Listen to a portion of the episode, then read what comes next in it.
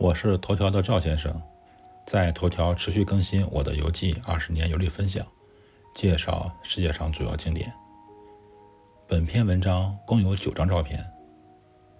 这篇游记描写的巴黎圣母院，指的是被火焚烧之前那个巴黎圣母院。巴黎圣母院可供记录的内容非常多，特别是里面收藏了大量艺术品。我需要用几篇文章来详细介绍巴黎圣母院。本文只介绍它的正门。我先发两张我在塞纳河畔拍摄的巴黎圣母院全景。注意，巴黎圣母院并不是全部被烧毁了，只是下面这张图最中间那个尖塔被烧毁了，非常可惜。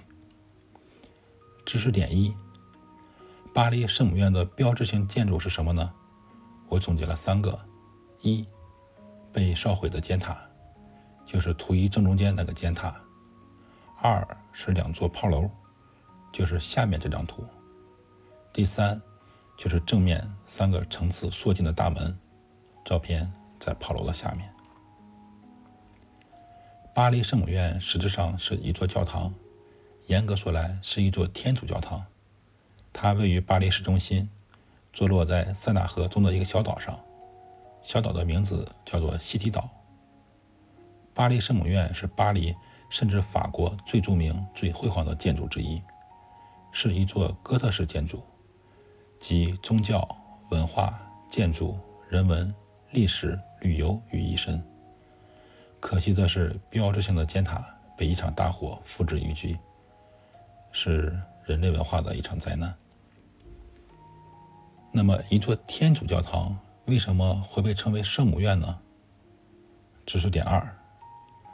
巴黎圣母院法文原名，这个应该拼作 Notre Dame，指的是我们的圣母玛利亚。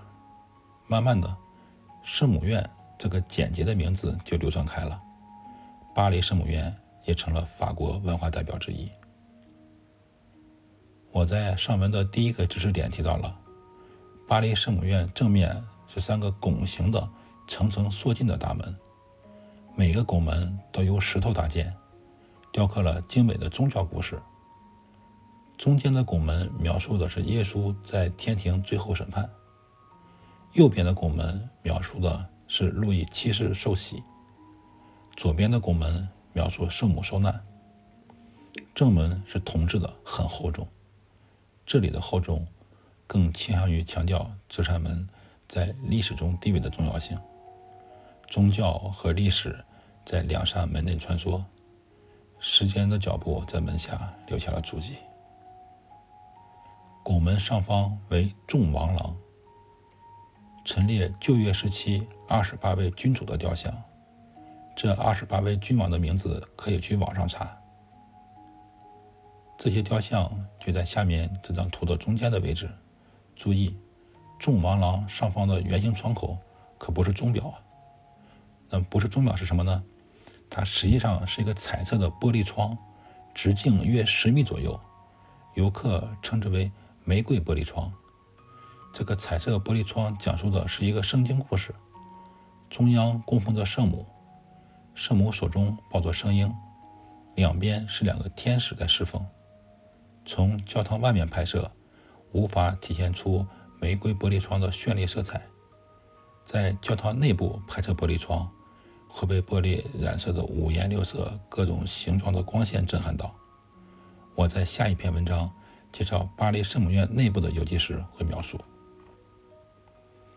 三个拱门上方左右两侧是两个塔楼，也就是我上文知识点中一开玩笑提到的两个炮楼。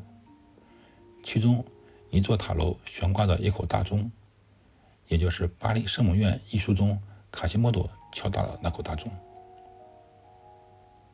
巴黎圣母院的正门介绍到此，下篇文章描写内部，后续的文章会描写尖塔和巴黎圣母院内收藏的艺术品，敬请期待。赵先生，二零二零年八月三十日。